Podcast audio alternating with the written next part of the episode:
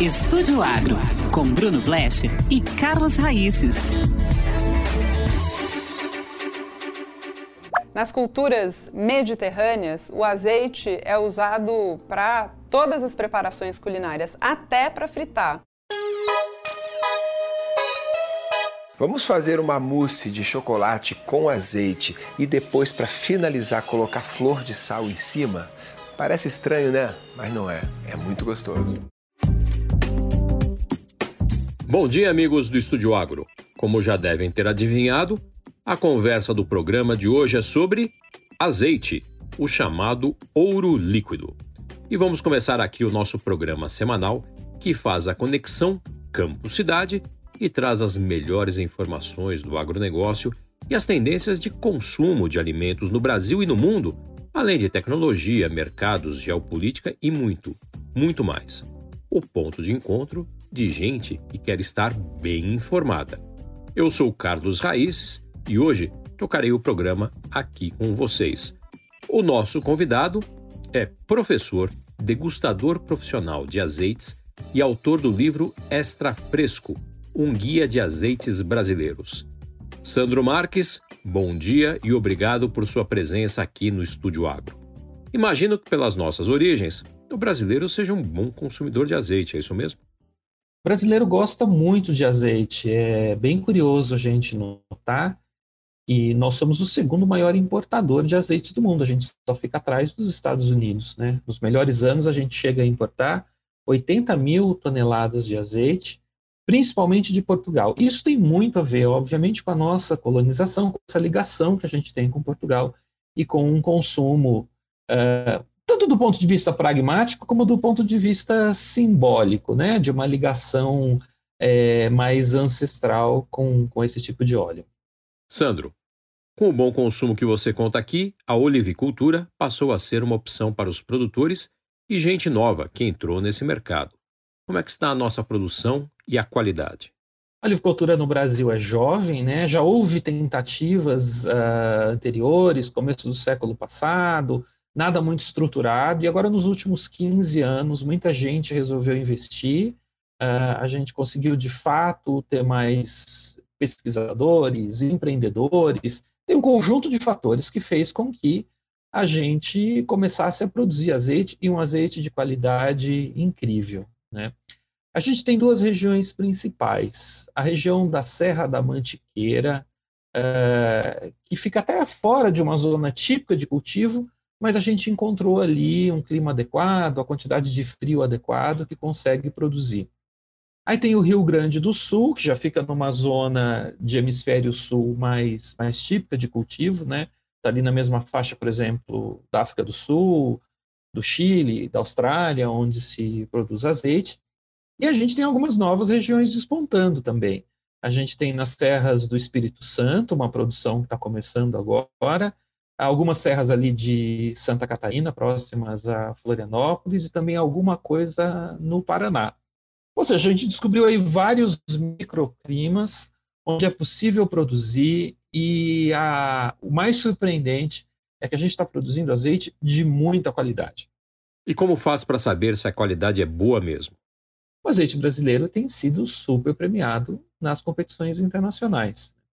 Eu sou jurado de uma das principais competições, é a New York International Olive Oil Competition. A gente vai para Nova York todo ano, a gente prova 900 azeites de todo mundo, fica ali na maior torcida pelos brasileiros. E a gente teve um azeite há, há dois anos atrás, um azeite produzido em Poços de Caldas, que ganhou um Best in Class em Nova York. Eu costumo brincar que assim a, a minha memória de Poços de Caldas é um lugar onde tias e avós, né, gente de uma geração antes de mim, ia passar lua de mel, né? Mas de verdade a gente tem terras excelentes ali e tem esse exemplo. Não é o único, tá? O ano passado, por exemplo, a gente teve três uh, produtores brasileiros entre os 100 mais premiados do mundo. Então, de fato, é, quando a gente manda o azeite uh, brasileiro para grupos de especialistas internacionais provarem, existe um reconhecimento que ele está no mesmo patamar de qualidade do que países que produzem com uma grande tradição, como Portugal, Espanha, Itália e Grécia. Já dá para saber se cada região do país vai produzir um azeite diferente do outro, como acontece com o vinho, por exemplo? É, eu acho prematuro a gente associar é, qualidades sensoriais, organolépticas a regiões, porque tem muitas variáveis envolvidas, né? Tem regiões em que você tem, por exemplo, gente que aprendeu a manejar o lagar, né, o, a planta, o lugar onde ali é a máquina, onde é extraído o azeite da azeitona, de uma maneira muito boa, a ponto de elevar o nível de qualidade do azeite de toda a região, porque todos os produtores vão para ali, né? Então, eu ainda acho prematuro, eu acho que existem algumas tendências, mas eu ainda acho prematuro associar muito diretamente. E quais são essas tendências que você cita? Uh, a gente nota é, no Rio Grande do Sul, né, uma oferta de azeites potentes, bem interessantes, é, por conta de variedades que os produtores de lá investiram. A gente nota aqui na Mantiqueira alguns azeites mais doces, maduros, com notas de frutas. Tem um pouco a ver com o clima, tem um pouco a ver com as, com as variedades que foram plantadas, mas é tudo muito novo, né? Uma, um cultivo que se faz há milênios em outros países com árvores plenamente adaptadas a regiões e que a gente só conseguiu dominar nos últimos, nos últimos 15 anos, tudo é muito novo ainda uh, para que a gente possa afirmar. Por falar em plantios antigos e árvores adaptadas às regiões tradicionais, vamos ao nosso quiz de hoje? Falar em plantio milenar, como disse o Sandro, não é força de expressão, não. Diz aí, você sabe qual é a idade da oliveira mais antiga encontrada em Portugal? Vai pensando que ao longo do programa a gente volta com a resposta. Enquanto os ouvintes pensam na resposta, vamos aqui voltar à nossa conversa com o Sandro. Como você disse, o plantio é novo por aqui. Isso significa que temos ainda muito a aprender em termos de produção? Eu acho que a gente está aprendendo a a, a, a reconhecer que variedade dá melhor em cada região. E a gente tem que lembrar né, que é uma planta de ciclo longo, é diferente de milho que a gente planta o que 90, 120 dias, né? Olha, tá né? lá e você já pode colher, não é? A oliveira não, eu planto e tenho que esperar quatro anos para ver o que ela vai produzir. Né? Então a gente tem um longo caminho pela frente uh, ah, para aprender a manejar melhor ainda uh, essas plantas. Quatro anos e a gente fica rezando para produzir ali depois do quarto ano, né? Exato, e, e, existe, né, como todo produto agrícola, tem questões de clima. A gente já teve anos de auge de produção e a gente teve anos com quedas drásticas de produção. E, de novo, com muitas variáveis envolvidas, né? Será que a gente está com a melhor variedade plantada no melhor terreno? Será que esse ano foi uma condição climática, laninha, que afetou? E a gente vai aprendendo a, a conviver com isso e vai acumulando conhecimento. Do ponto de vista do produtor, é, por um lado, eu sempre né, é, prezo muito, sempre admiro muito a persistência empreendedora mesmo, de acreditar na, na, na oliveira e, por outro lado, às vezes é bem complicado, porque você sai com uma marca no mercado, e aí no ano seguinte você não tem azeite para colocar, porque a sua produção caiu. Então tem uma, uma conta difícil aí de ser feita do ponto de vista de produção. E aqui vamos falar um pouco de livro agora. Você lançou recentemente a terceira edição do seu Guia de Azeites do Brasil, que, para mim, ficou com um nome perfeito: Extra Fresco. Conta pra gente a razão desse nome. E eu resolvi adotar esse nome extra fresco para justamente marcar aquilo que é o mais importante do ponto de vista de, de consumo de um azeite que é produzido no nosso território. Né? Aí a gente tem que voltar um pouquinho à, à produção do azeite.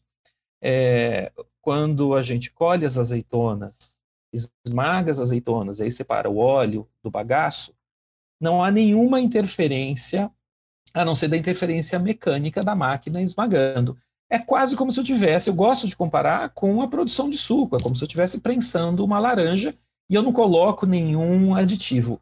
Isso significa que ele é um produto vivo, e um produto que está sujeito a processos enzimáticos, efeito do oxigênio, da luz e do calor, que vão degradando o azeite ao longo do tempo. Né? Então, a grande vantagem nossa é o fato de que eu posso produzir um azeite no Rio Grande do Sul, extrair o azeite às sete da manhã no lagar, e esse azeite está lá no norte, em Manaus, às onze da noite, para ser consumido numa casa, num restaurante, no mesmo dia. E onde se dão as diferenças e vantagens do azeite fresco? Primeiro, o fato dele estar tá mais aromático e mais saboroso. E a gente, um dos motivos pelos quais a gente consome o azeite é porque a gente aprendeu que ele tem um aroma e um sabor incomparável quando a gente em relação a outros óleos, né?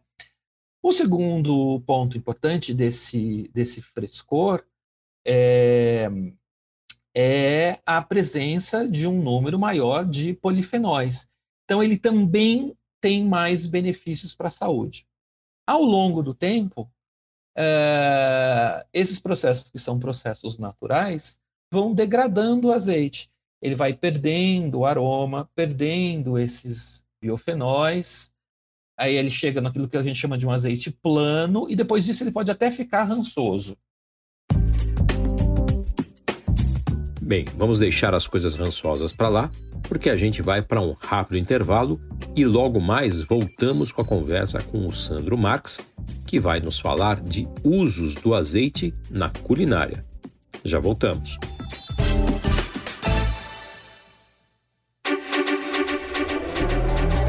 Estúdio Agro, com Bruno Blecher e Carlos Raíces.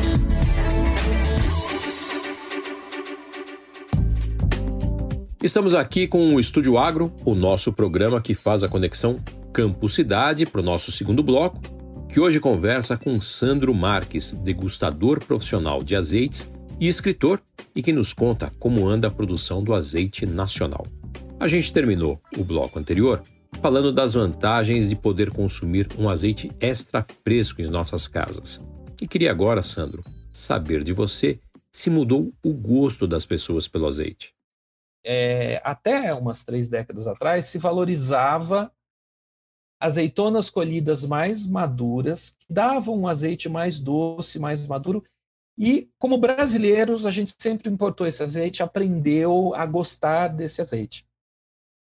Com, é, com influência tanto de pesquisa sobre as qualidades de saudabilidade do azeite, é, as qualidades veganolépticas e, e também com mudança de tecnologia, começou a se valorizar nas últimas três décadas esses azeites extraídos com azeitonas colhidas de maneira mais precoce. Então, o perfil geral valorizado do azeite mudou bastante. E aí é difícil encontrar esse frescor em azeites que são produzidos em, em larga, em larga escala, né? É, é como se a gente dissesse assim, ele, ele chega um pouquinho cansado já. Você está comentando sobre um azeite mais doce, outro de azeitonas mais precoces. Para o consumidor, como ele percebe essa diferença? Como sabe da qualidade?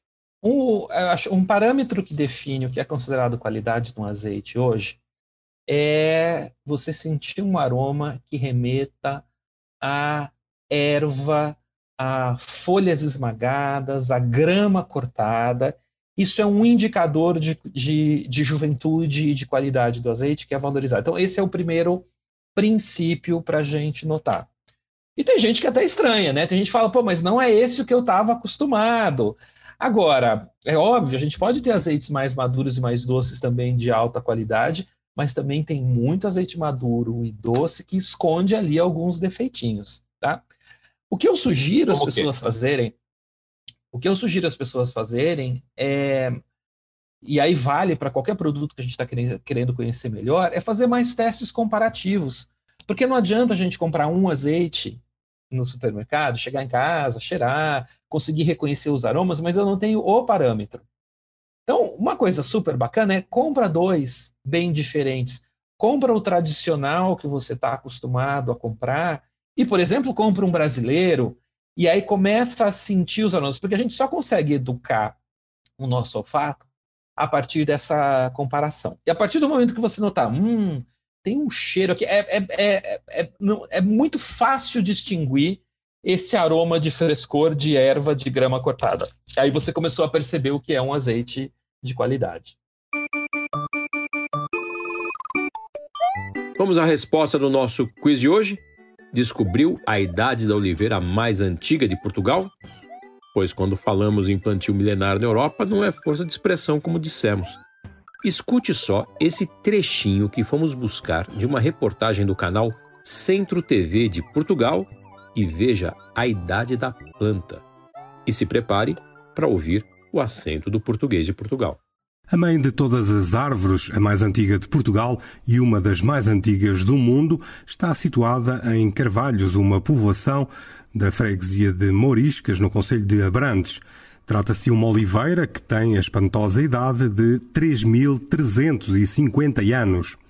Fazendo uma viagem no tempo, pode-se dizer que terá nascido na época do faraó Ramsés II e do profeta Moisés, ambos contemporâneos dos anos 1250 a.C. 3.350 anos. Põe antigo nisso. Os pesquisadores de Trás-os-Montes descobriram a idade fazendo o teste do carbono 14 na planta. E eu mesmo conheci várias árvores com mais de 300, 400 anos na região. Mas vamos voltar ao Sandro Marx. Vamos falar agora de um lado mais gostoso do azeite, Sandro, que é o uso na cozinha, na culinária. A gente tem muito costume de usar azeite só na salada. Que outros usos tem? Olha, eu costumo brincar que né, a maior parte das receitas que levam azeite, a gente vê escrito lá, é, finalize com um fio de azeite, e eu costumo dizer, não precisa ser um fio, pode ser um rio de azeite. Se você tiver um azeite realmente bom na sua mão, é, pode despejar no prato, porque ele vai compor com o prato de uma maneira muito, muito gostosa. Eu acho que no momento em que a gente valoriza é, dietas, né, do ponto de vista mundial, tem uma tendência de, de se valorizar dietas à base de plantas, de todas as maneiras. O azeite é um grande complemento, porque ele não é só um óleo, ele é um condimento. E aí ele acrescenta um sabor e enriquece aquilo que você está consumindo e, e, acho que ajuda nesse tipo de, de dieta. Né? A gente tem visto um uso maior de azeite em sobremesas. É, é, tem algumas coisas que funcionam muito bem, por exemplo, sobremesas à base de chocolate amargo com azeite. O azeite acrescenta uma complexidade ao, ao, ao chocolate que o deixa interessantíssimo. No, no guia esse ano tem uma receita de mousse de chocolate que é feita à base de azeite. Né? Então você escolhendo o azeite correto dá, dá muita complexidade.